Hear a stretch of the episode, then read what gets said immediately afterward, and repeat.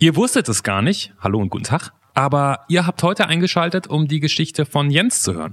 Ja, Jens hat geklaut. Das kann ich schon mal verraten. Das werdet ihr schnell erfahren im Podcast. Äh, und zwar bei der Arbeit. Immer wieder Geld geklaut. Da mussten wir erst ein bisschen kichern, weil das ja so etwas ist, wo viele bei der Arbeit, glaube ich, drüber nachdenken. Dann haben wir aber auch sehr schnell wieder aufgehört zu kichern, weil das, was mit ihm passiert ist durch dieses geklaute Geld, wurde sehr schnell sehr ernst tatsächlich. Und es wurde auch sehr interessant, denn da das schon ein bisschen her ist, konnte Jens da ziemlich frei drüber sprechen. Und eigentlich haben wir zu dritt so ein bisschen nachgezeichnet, wie man auf diese Walter White Breaking Bad mhm. von der auf die schiefe Bahn, ja. äh, wie man da hinkommt.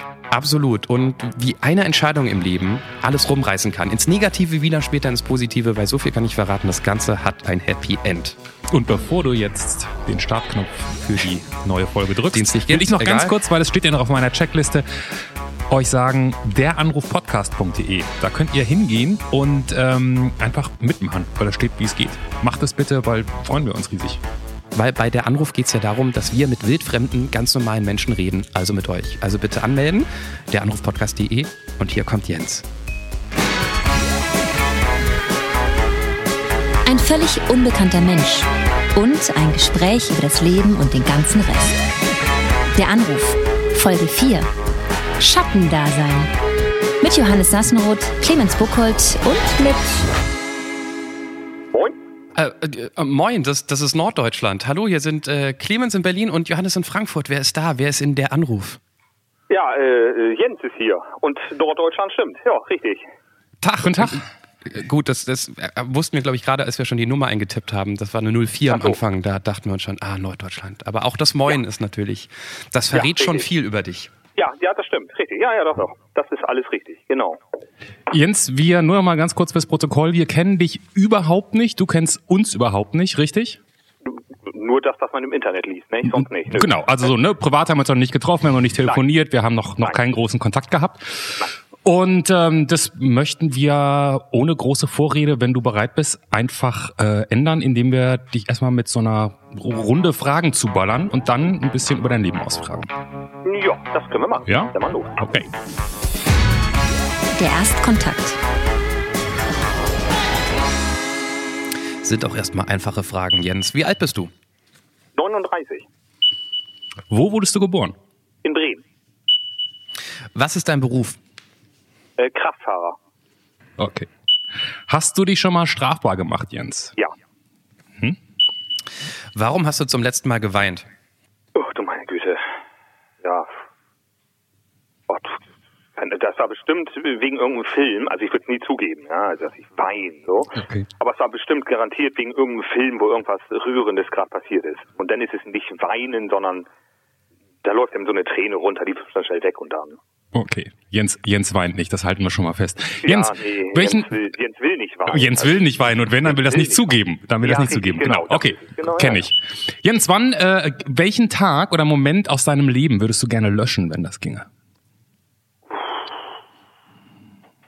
Oh Gottchen, so, ich weiß gar nicht, ob es da Tage, Momente gibt, die ich löschen wollen würde.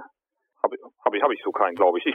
Also jeder Tag, den ich ja irgendwie erlebt habe, der hat mich ja zu dem gemacht, was ich jetzt bin oder wo ich jetzt bin. Deswegen wäre es ja irgendwie verkehrt, irgendwie einen zu löschen. Vielleicht bin ich mhm. dann ganz woanders oder bin ich ganz woanders gelandet. Deswegen. Wenn du dir selber eine Nachricht zurückschicken kannst, so zehn Jahre zurück an dich selbst, was würdest du dir sagen? Zehn Jahre, 29, was ich mir dann sagen würde? Mhm. Ja kneif den Arsch zusammen und sieh zu, dass du irgendwie geradeaus läufst.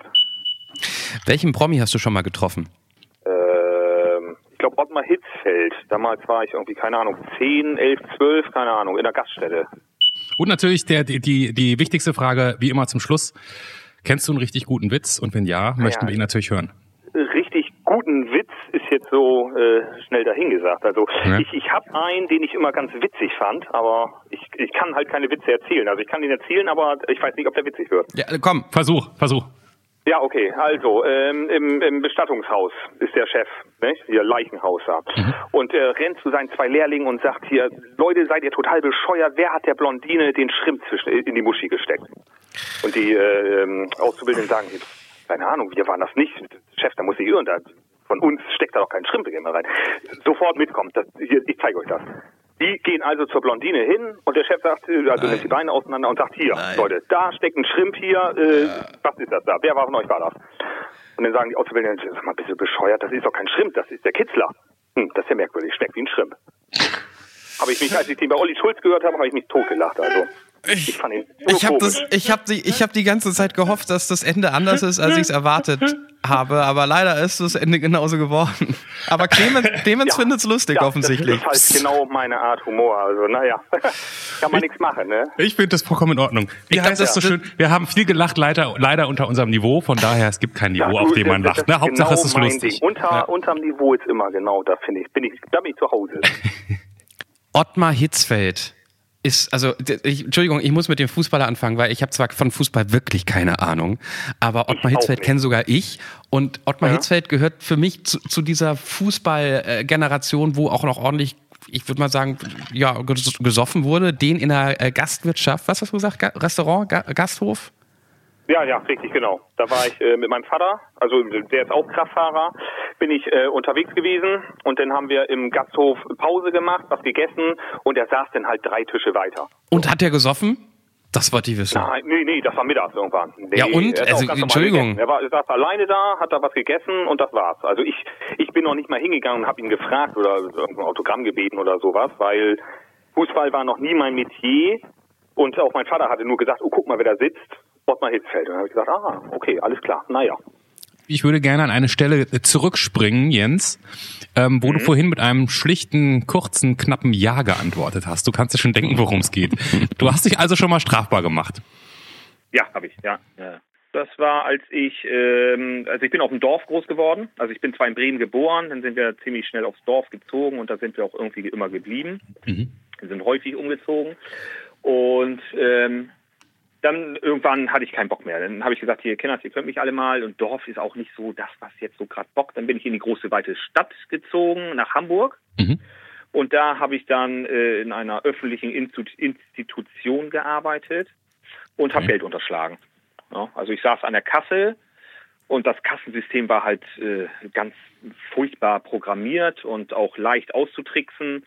Und das habe ich mir halt zunutze gemacht. Ja. Da konnte man dann halt Bescheid sagen, dass man halt den Tag nicht, ich sag mal, 500 Euro eingenommen hat, sondern nur 300 und 200 sind dann irgendwie aus Versehen in meine Tasche gewandert. So. Ich weiß gar nicht, Und ich da sind die dann Entschu- Entschuldigung, ich weiß jetzt gerade gar nicht, wo ich zuerst anfangen muss mit Nachfragen. Ah, also ich fange mal sozusagen, ich, ich springe mal ganz kurz ans Ende. Es ist irgendwann rausgekommen, richtig? Ja. Darum Ja, hast du auch genau. mit der Polizei zu tun gehabt. Du sitzt also an dieser Kasse und du guckst dir an, wie die programmiert ist. War das so, war das so, dass du gedacht hast, ich brauche das Geld richtig dringend? Oder war das so, dass du gedacht hast, naja, also es geht, dann mache ich es halt auch? Ja, genau so war das. Es geht, dann mache ich es halt auch. Also wirklich dringend. Wer braucht nicht dringend Geld? Ja. Also ich habe da, das war, das war eine Zeitarbeitsfirma, für die ich gearbeitet habe. Mhm. Ich wurde ausgeliehen halt ähm, äh, für, den Betrieb, wo ich dann gearbeitet habe. Ja. Und dann hat man sich das halt mal genauer angeguckt. Ja, also ich habe mich, mich für Computer interessiert und dann hat man halt mal hinter das System geguckt und da Mhm. hat man dann festgestellt, oh mein Gott, ist das furchtbar programmiert und unheimlich löchrig. Und das ist ja, hat dann ja auch eine lange Zeit so funktioniert. Ne? Okay, wie lange hast du das dann gemacht? Drei Jahre. Oh, das Drei ist, Jahre ist das so durchgelaufen, hat das so funktioniert und im Nachhinein weiß man auch warum, weil wir nicht, also ich habe das mit einem Kollegen gemacht, man Mhm. saß immer zu zweit an der Kasse. Ähm, wir waren nicht die Einzigen, die die Hand aufgehalten hat, sondern halt auch der ähm, Verwaltungsfachangestellte, zu dem dann die Kasse rübergegeben worden ist. Der wurde, ich habe die komplette Anklageschrift dann gelesen ähm, ähm, und der wurde mit angeklagt. Das Also heißt, nachdem das ihr halt- Geld aus der Kasse geklaut habt, Ja. hat noch mal jemand aus der der- beklauten Kasse Geld rausgeklaut. Richtig, genau. Das wurde also, das äh, war doppelter Beschiss. Okay. Ganz genau, richtig, ja. Also, dass da noch jemand zugreift, das äh, haben wir erst, äh, oder habe ich erst später erfahren. Das habe ich erst erfahren, nachdem die, die komplette Kiste aufgeflogen ist. okay. Und, und Also- nur mal, nur, nur mal für so eine Hausnummer, also so, in, ich sag mal so im, im Monat, was hast du da rausgenommen? Ähm, also man kann ungefähr sagen, also ich habe da 75.000 Euro, 75, also in den drei Jahren 75.000 Euro rausgenommen. Okay, das ist damit. Weil das dann halt mal mehr, mal weniger war. Ne? Also es war monatlich irgendwie nicht zu sagen. Aber ich glaube, in der Anklageschrift stand zum Schluss drin 75.000 Euro bei mir. Wow, okay. Dann kam noch mein Kollege hinzu, der auch noch mal ungefähr die gleiche Summe hatte, plus das, was der andere sich noch rausgenommen hat. Also dem schon einiges irgendwie. Aber f- f- 75, also erstens, äh, ich, oder, oder hat, hast du noch mehrere Fragen oder darf ich jetzt meine Doch, ich habe noch ich, eine, Okay. eine hätte ich gerne Gut, noch. dann, dann komme ich. Während man das macht, also während das so läuft, ne, du machst es vielleicht zum ersten Mal, dann funktioniert's, dann machst du mit so und irgendwie so und dann läuft es so. Ist das, denkt man darüber nach, dass man irgendwann wieder heil aus der Nummer rauskommt? Hat man so ein Ausstiegsszenario? Oder hat man einfach, hat man einfach nur Angst und, oder, oder hat man gar keine? Wie, wie hast du dich während der Zeit gefühlt, während du das gemacht Nein. hast? Also zu, Anfang hatte man Angst. Also das erste Mal, als man das, das erste Mal war sowieso, ne, da hat jemand, ich glaube, da nur Geld vergessen. Das habe ich dann eingesteckt. So. Mhm. Das war dann schon so der Nervenkitzel, der Thrill. Dann hat man irgendwann halt die, das Kassensystem durchschaut und wusste, man könnte das machen. Und da, da war schon die Angst bei, natürlich. Wenn dann jemand von oben runterkam, von den wichtigen Leuten mal, äh, hat man immer gedacht, scheiße, die wissen es jetzt und jetzt ist die ganze Chose aufgeflogen. Als es das erste Jahr so durchging, ja, und auch durch die Steuerprüfung und alles durchging, da war dann irgendwie, da war dann nicht mehr die Angst da. Da war dann irgendwie, pff, ja, wenn die es nicht merken, dann haben sie auch selber Schuld. Ich würde mir doch aber auch immer denken, hat, hab ich ein, höre ich damit irgendwann wieder auf und dann fällt das auch keinem auf, dass da auf einmal mehr Geld ist oder also denken, Ja. hat, überlegt man Ja, sich keine doch. Ausstiegsstrategie. Mm, Nicht wirklich, nee. Ich bin dann irgendwann ausgestiegen. Wie gesagt, ich habe es mit einem Kollegen gemacht Mhm. Und irgendwann wurde mir das wirklich zu viel, auch so. Ich habe dann auch, das Geld muss ja irgendwie ausgegeben werden. Ja. Also habe ich mir überlegt, ich, äh, ich äh, trainiere mir mal eine schöne Drogensucht an und Okay. habe mir dann davon halt die Drogen immer schön gekauft und mir alles reingepfiffen, was da war. Und da fing dann irgendwann langsam an, mir mein Leben aus den Händen zu gleiten und äh, dann, weiß ich nicht, in, in, wenn ich dann mal einen lichten Moment hatte, habe ich auch dran gedacht, verfluchte Seuche, was ist dann, wenn die ganze Chose mal irgendwann dir um die Ohren fliegt? Ja. Und das wird ja passieren. So. Na, na, naja, aber wenn man nach einer gewissen Zeit, nach dem Jahr gemerkt hat, es fällt niemandem auf, dann denkt man wirklich nicht drüber nach, wie man da rauskommt und so weiter. Aber es, es Ja, ist schon doch, schwer, doch. Geld, das Ja. man illegal besorgt hat, auszugeben. Wir reden ja bei 75.000 Euro insgesamt, drei Jahre sind gut 20, ein bisschen mehr als 20.000 Euro im Jahr. Das ist gar nicht so einfach, das, das wegzukriegen. Naja, sag das nicht. In, in Hamburg, da kannst du ja überall hingehen. Da kannst du jeden und jeden Tag feiern und Ja, ja, ja, ja, aber du kannst dir jetzt nicht einfach ein neues Auto kaufen, weil es würde auffallen. Da ist ja schwer, das Geld auszugeben. ja. Ja, das stimmt schon. Aber man ist dann, man hat ja den einen Freundes oder ja doch den einen Freundeskreis gehabt. Da war man der normale Arbeiter und dann ist man, hat man noch irgendwie so ein ja so ein so ein Schattendasein geführt. Ja, und wie gesagt, dann gibt's das halt aus für irgendeinen anderen Kram hier. Du gehst ins Spielcasino, kannst ja alleine reingehen, dann haust du halt mal hier 1000 Euro auf Rot, ist schwarz, Pech gehabt, schade. Egal. Also, Ja. wird man schon los. Also zu Anfang war es so, wir haben uns das genommen, um, also ich, ich, was mein Kollege da immer mitgemacht hat, das weiß ich jetzt auch nicht, aber ich habe es mir zu Anfang genommen, um mir meine Wohnung irgendwie auszustatten. Okay. Ich habe mir einen schönen Fernseher gekauft, ein neues Sofa, ein vernünftiges Bett, Computer, was man halt so braucht. Und irgendwann, ja, das ist dann auch wie eine Sucht. Ja, du nimmst dann halt am Tag da deine 50 bis 200 Euro aus der Kasse raus und dann hast du die und dann musst du die ja irgendwie loswerden und dann ja, hast du recht, dann weiß man nicht, was man damit machen soll, ganz genau. Sag mal, und, und wenn du und wenn du davon sprichst, dass du das Geld später für Drogen ausgegeben hast, wo- wovon reden wir Ja. da? Ja, vorzugsweise Kokain. Also ich habe Kokain genommen, um, um fit zu werden, um wach zu sein, um, um gut drauf zu sein. Und abends habe ich mir dann Xanax reingehauen, um wieder einzuschlafen. Okay. Das ist ein Benzodiazepam. Äh, oh, Und du hast ja auch gesagt, dein, dein Leben entglitt dir dadurch sehr, was ja jetzt nicht verwunderlich ist bei diesen Drogen. Ja. In, in, inwieweit entglitt es dir? Naja, dass man irgendwann, naja, also ich, ich brauchte halt wirklich morgens schon das Kokain, um wach zu werden. Und abends musste ich halt was nehmen, um einzuschlafen. Und ein Körper macht das irgendwann nicht mehr lange mit. Und dann dreht man langsam durch. Ja? Also ich habe dann, keine Ahnung, bin dann unregelmäßiger zur Arbeit gegangen und ja, habe dann auch angefangen, äh, Alkohol zu trinken viel und ich war auch im Drogenrausch auf der Arbeit und irgendwann ist es, weiß ich nicht wie, äh, hat Rums gemacht bei mir im Kopf. Und da äh, habe ich mir dann versucht, das Leben zu nehmen. Da habe ich dann halt äh, ja, mir die Pulsader auf, also eine Pulsader aufgeschnitten. So, ja.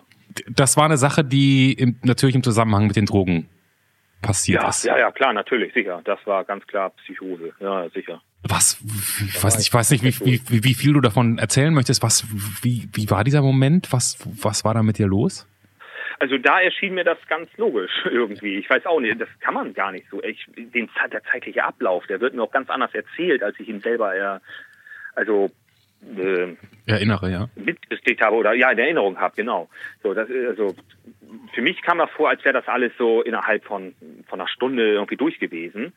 Und erzählt wurde mir, dass das schon den ganzen Tag über war. Ja? Also ich, den Tag zum Beispiel ähm, hab, bin ich nicht zur Arbeit gegangen, habe mich nicht krank gemeldet und nichts. Ich weiß noch, dass ich, also ich war ganz, ganz furchtbar drauf. Ich habe da alles genommen. Ich habe eine Flasche Tequila getrunken, habe mir die kompletten ähm, ähm, Xanax reingezogen, habe dann noch mein restliches Kokain oben drauf geknallt.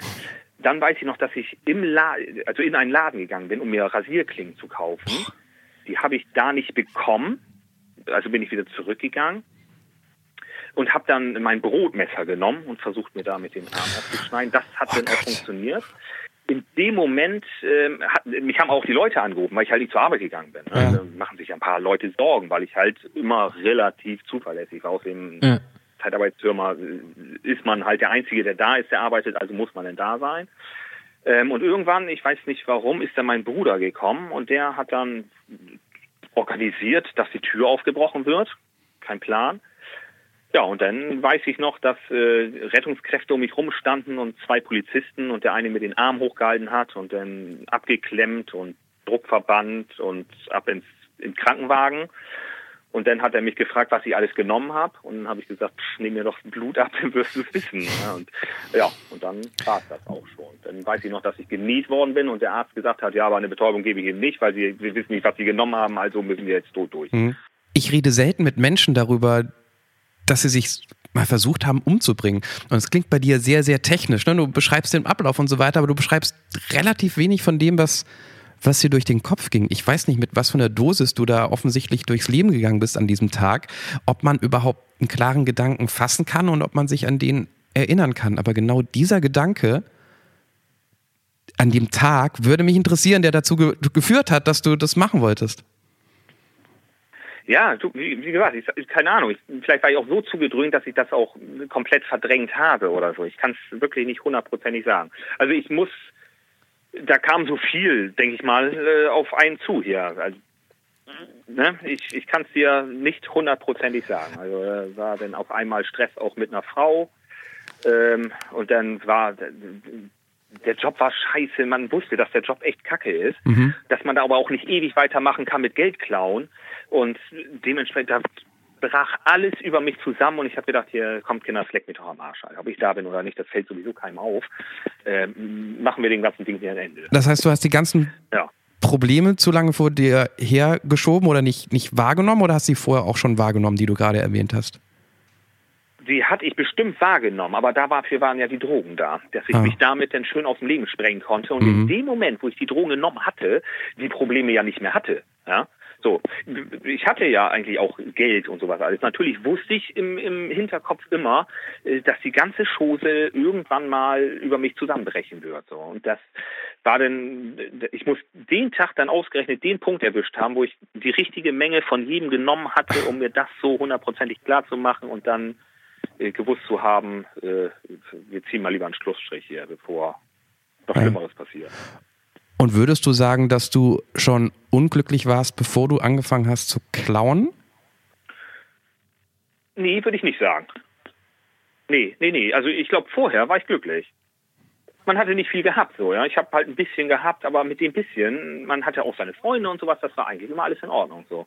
Ich glaube, richtig unglücklich wurde man erst, als das ganze Geld kam und man nicht wusste, was man machen sollte. So, das war, glaube ich, das Ziel der Geschichte. Das, das klingt ja fast wie ein Klischee. Das Klischee sozusagen würde ja noch weiter geschrieben werden. Und ich könnte mir vorstellen, dass es so war. War dieser Selbstmordversuch, war das der Wendepunkt? Ähm, ja, nicht ganz. Sondern? Ich habe mir halt äh, das, das, also versucht, das Leben zu nehmen, da war ich noch dabei, das Geld zu klauen. Mhm. Dann bin ich da ja erstmal raus und ich hatte mir fest vorgenommen, dann komplett damit aufzuhören. Also, ja. dass ich dann wirklich da rausgehe. Habe ich dann nicht gemacht. und habe dann noch, ich glaube, noch mal drei Monate oder so, habe ich dann wirklich noch in dem Betrieb danach gearbeitet und danach bin ich dann da raus. Mhm. Okay. Und das war dann der Wendepunkt, weil äh, ich hatte gedacht, okay, also wenn, als ich mir versucht habe, das Leben zu nehmen, dann bist du ja eine, kommst du ja in die Psychiatrie Ja. und die bauen einen ja auch auf und das war auch echt, also es hat echt geholfen und es war auch gut. Ähm, und dann nimmt man sich vor, ab jetzt ist alles anders. Aber wenn man dann nichts ändert, dann ist ein Scheiß anders. Dann ist das noch genauso wie vorher. Ja, du sitzt dann wieder an der Kasse und du weißt immer noch, dass das verkackte System ein Scheiße ist. Ja. Und die Monate, die du vorher in der Psychiatrie warst, dass die dich finanziell echt äh, ausgemergelt haben und dass da jetzt dringend wieder was nachkommen muss. Und dann machst du das, dann nimmst du da nochmal wieder was raus und wieder was raus. So, Und wenn du was rausnimmst, dann ist auch wieder die Angst da. Und wenn die Angst da ist, dann nimmst du halt wieder deine Medikamente, um die Angst irgendwie runterzudrücken. Und wenn du die Medikamente nimmst, Gib, ja, also dann geh, geh wieder von vorne. los. Okay, wann war Ja. dann der Moment, wo irgendjemand gesagt hat, hier fehlt irgendwie Geld in dieser Kasse?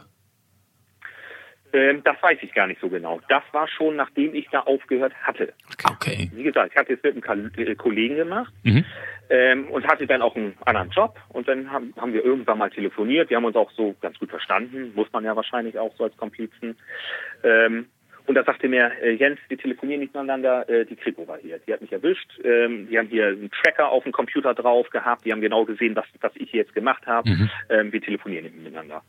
Ja, und dann, keine Ahnung, wie viele Monate oder einen Monat später kam dann halt auch der Brief von der Staatsanwaltschaft. Es wird Anklage erhoben wegen, weil und wir haben äh, einen Verdachtsmoment gehabt und so weiter. Und dann bin ich irgendwann auch nach Hause gekommen und da war auch an meiner Tür ein Siegel dran. Ihren neuen Schlüssel für das Schloss können Sie sich abholen bei der Polizeiwache in Eppendorf hier, wo ich damals gewohnt habe. Mhm. Äh, wir haben Ihre Wohnung durchsucht. Und, und hattest du an dem Zeitpunkt dann, wo du vorher keine Angst hattest, jetzt dann doch Angst?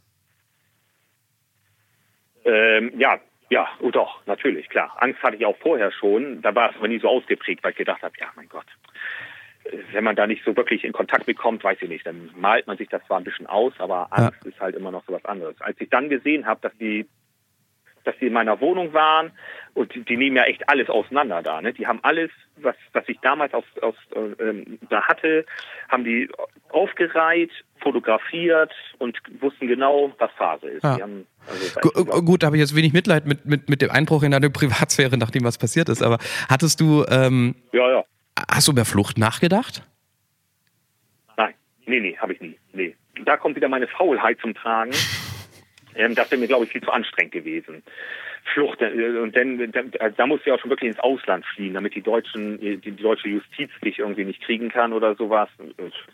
Das war mir auch, nee, da hatte ich keine Lust. Wenn man über drei Jahre Pi mal Daumen 75.000 Euro mitgehen hat lassen, was bedeutet das zum guten Schluss, wenn man vor einem deutschen Gericht steht? Äh, zehn, nee, doch, zehn Jahre auf Bewährung, äh, zehn Monate auf Bewährung, Entschuldigung, zehn Monate. Äh, Zehn Monate auf Bewährung heißt, du musstest nicht in den Knast, weil du hast dir hoffentlich danach nichts mehr zu Schulden kommen lassen, oder? Richtig, nee, Ja, nee, danach, ja, okay. äh, seitdem Ja, bin ja, ich wirklich, ja. ja, ja, nee, nee. Ich wollte die ganze Zeit auch fragen, ich habe mich dann, als, als der Selbstmordversuch da reinkam, nicht mehr getraut. Jetzt frage ich es einfach doch. Hast du jemals Breaking Bad gesehen? Ähm, nein, Ge- nee, habe ich nie gesehen. Guck mal Breaking Bad und also ich musste die ganze Zeit an die Serie denken und an, an, an die Figur, die auch ähm, abglitt ins Illegale und immer mehr Probleme bekam. Nee, ich habe also ich habe nie gesehen. Ich wurde gefragt, ob ich das mal gesehen habe, aber ähm, dann haben mir auch meine, manche Leute gesagt, vielleicht wird mich das triggern. Also vielleicht wird mich das anspornen, dann nochmal irgendwie in die Richtung abzuwandern. Ich habe ja äh, das Gefühl, äh, Jens, dass es ähm, kaum eine Frage gibt, die dir unangenehm sein könnte, so, so wie du gerne redest. Es gibt allerdings ein paar Fragen, ähm, die uns tatsächlich echt unangenehm sind, wenn man, wenn man merken würde, von wem sie wirklich sind. Deshalb haben wir die ähm, Fragen in einen Umschlag gesteckt. Der unangenehme Umschlag. Und wir haben vier Umschläge insgesamt hier. Karriere, Macht, Leben und Sex steht da drauf. Du kannst dir erst einen aussuchen, den machen wir auf, haben eine unangenehme Frage und hätten danach noch einen zweiten Umschlag für dich. Welchen möchtest du zuerst? Wir haben Karriere, Macht, Leben, Sex. Ich nehme Macht. Das ist eine weise Wahl. Den Umschlag hat Clemens in Berlin liegen. Hab ich den hier liegen? Sekunde mal. Oder? Ah, ja, Ich hier hab ist er. nur- Ja, nee, nee, ah. nee, ich hab ihn hier. Ich hab ihn hier. Du hast recht. Ist immer der große Streit vor der Aufzeichnung. Wer kriegt welchen Umschlag und so weiter. Und dann, total egal. Jens, hast du schon mal, ah nee, das ist ja eigentlich eine Frage. Hast du schon mal jemanden richtig in die Scheiße geritten? Also außer dich selber jetzt, das haben wir ja schon gehört, vielleicht auch jemand anderen. Naja, das wäre, wenn dann mein Kollege gewesen, weil der ist äh, da eigentlich erst durch mich rangekommen. Also, weil ich habe ihm gezeigt, wie löchrig das System ist und Ach wie, so. man, wie leicht man das machen könnte. Also dementsprechend äh, wäre das auf mein Mist gewachsen. Ich, ich würde jetzt auch nicht sagen, du hast ihn in, in die Scheiße geritten, du hast ihm Möglichkeiten gezeigt, jeder ist äh, erwachsen genug, um Selbstentscheidungen zu treffen, aber ich kann das Gefühl Ja. verstehen, was du hast. Ja, genau. Ja.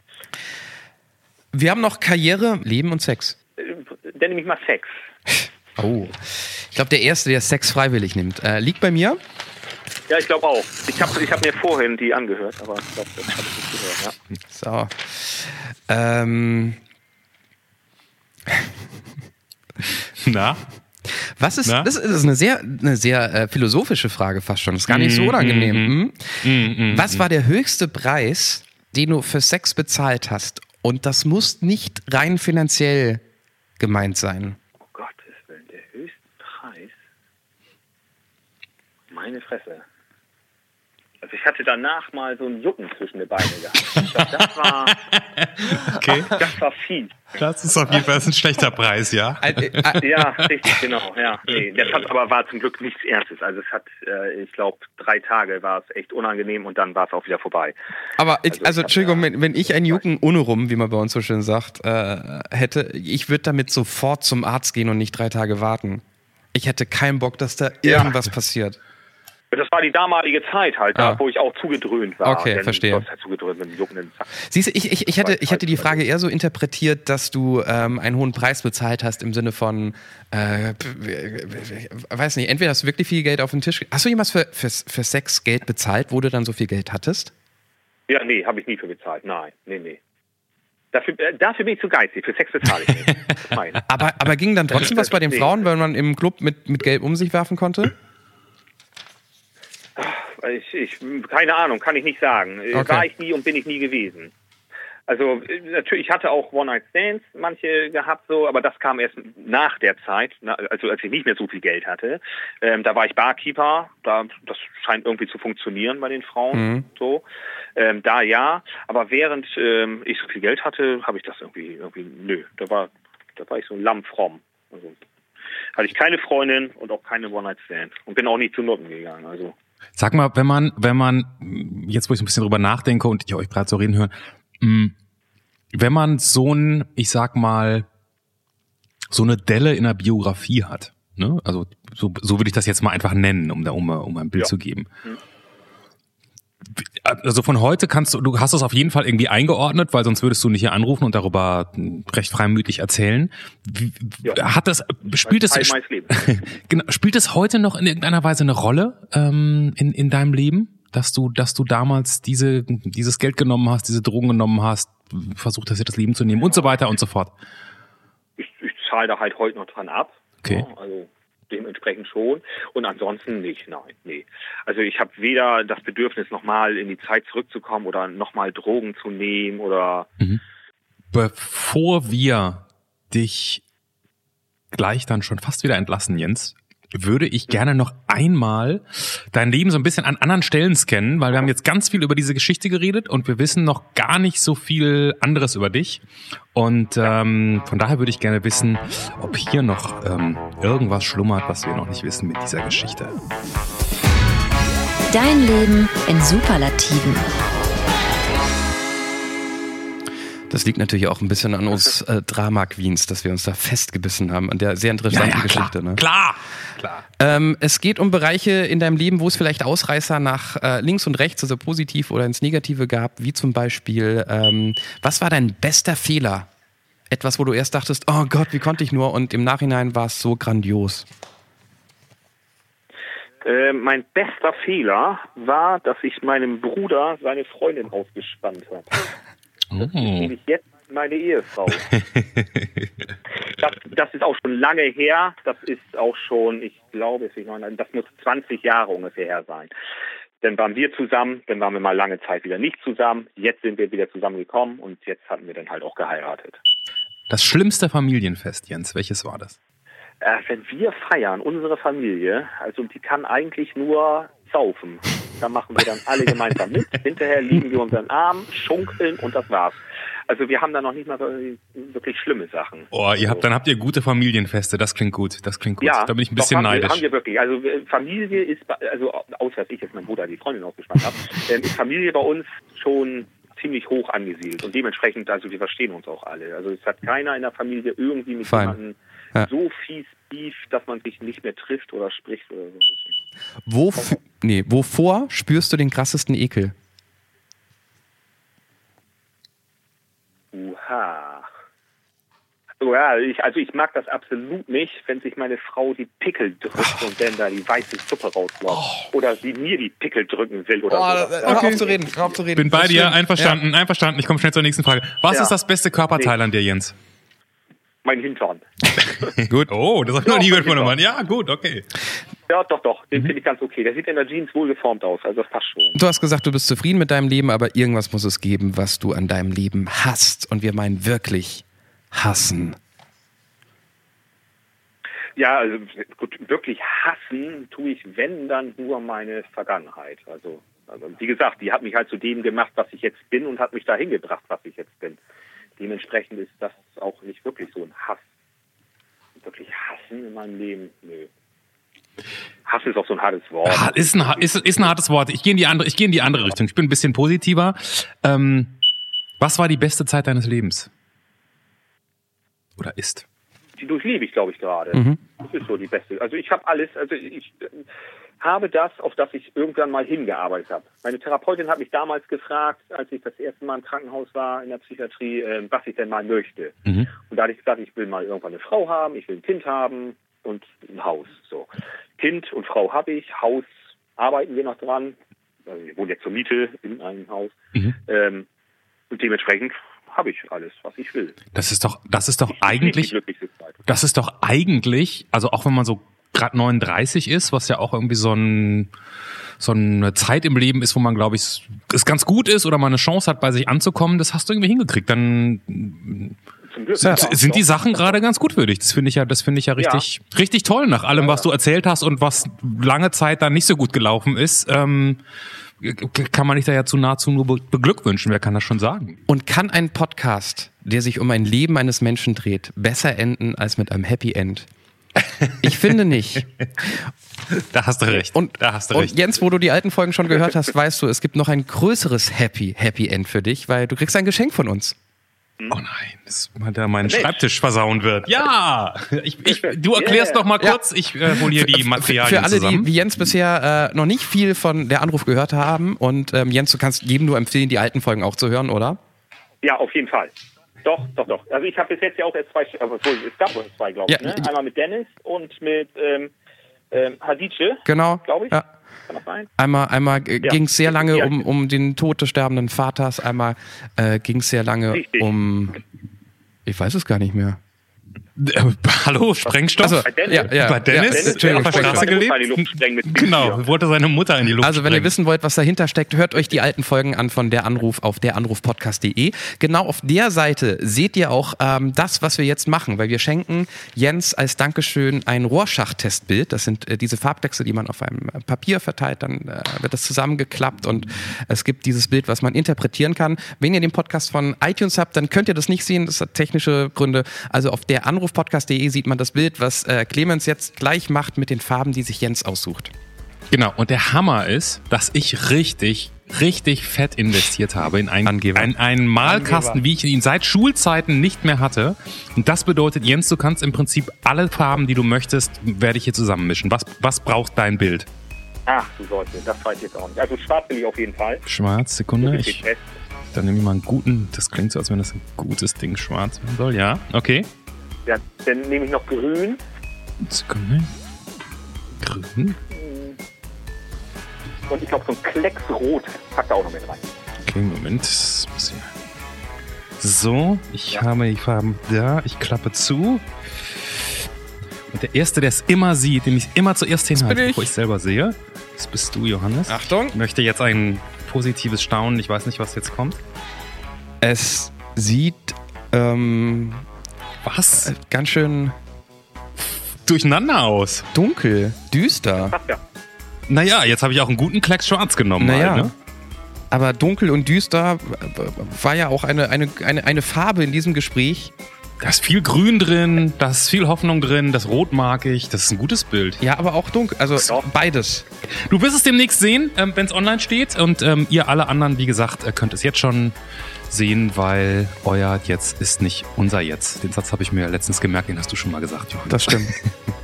Jens, ähm, danke, dass du über all die Dinge gesprochen hast, über die du gesprochen hast. Will das wahrscheinlich nicht, dass das Leute bei der Arbeit wissen. Ähm, Respekt dafür. Danke für die Geschichte und wir freuen uns tierisch, dass, dass dein Leben jetzt so ist, wie es ist. Ähm, mach's gut und Ja. das war's.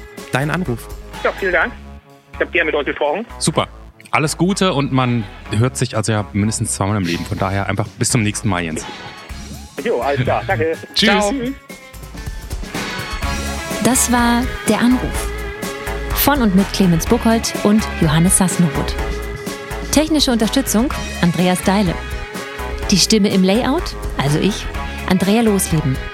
Für mehr Infos und Mitmachen der Also eine Sache muss man nach dieser Geschichte nochmal sagen. Jeder kann mitmachen bei der Anruf. Man muss sich nicht strafbar gemacht haben, nicht um die Welt gesegelt sein, nicht irgendwie besonders Karriere gemacht zu haben. Wir finden nämlich, und das ist die Grundidee von diesem Podcast hier, jeder, wirklich jeder hat eine Geschichte zu erzählen und es wäre ganz toll, wenn ihr auch eure Geschichte uns erzählt. Auf der Anrufpodcast.de steht alles, was ihr machen müsst. Es ist ziemlich easy und ähm, Menschen, die diese Erfahrung schon gemacht haben, haben uns ähm, nachher zumindest immer gesagt, dass es ihnen Spaß gemacht hat. Von daher seid ihr herzlich eingeladen. Und alle haben am Anfang des Gesprächs auch immer gesagt, mal gucken, ob ich was zu erzählen habe. Und dann gab es immer Mörder viel zu erzählen. Also wir, wir haben da, wie ihr merkt, so ein paar Möglichkeiten, um das rauszukitzeln. Das ist unsere Aufgabe. Macht ihr euch keine Gedanken, macht einfach nur mit, wenn ihr Bock habt. Äh, bevor du jetzt äh, dich verabschiedest, Ja. Eine Sache möchte ich diese, ich habe es bisher immer so ein bisschen verlabert, so ein bisschen lustig drüber Die Sterne, gemacht. die Bewertungen. äh, Die blöden iTunes-Sterne. Ah. Jetzt habe ich doch mal eine kleine Recherche angestellt und geguckt, warum Leute immer über diese Sterne reden und sagen, oh, gib uns Sterne. Der Grund ist, wenn man diese blöden Sterne nicht kriegt, dann taucht man bei iTunes eigentlich nirgendwo auf. Und es ist jetzt ja nicht so, als wenn wir das für Geld machen. Machen wir nämlich nicht. Habt ihr ja schon mitbekommen. Ähm, aber natürlich freuen wir uns, wenn das, wenn wir möglichst viele Leute erreichen, die Lust auf dieses Format haben. Von daher. Sterne. Es, es soll Sterne hageln. Fünf Sterne, Bewertungen. Macht das, bitte. Das wäre ganz toll. Ich frage auch die mindestens drei Sendungen jetzt nicht mehr. Ich verspreche. Aber ich dann. es wäre toll mit oder ohne Kommentar. Wir brauchen Sterne, Freunde. So sieht's einmal mal aus. Wir wollen Sterne sehen. Wenn ihr uns Sterne gibt, geben wir euch nächsten Freitag wieder eine neue Folge. Guter Deal, oder? Tschüss, bis nächstes Mal. Bis zur Folge 5.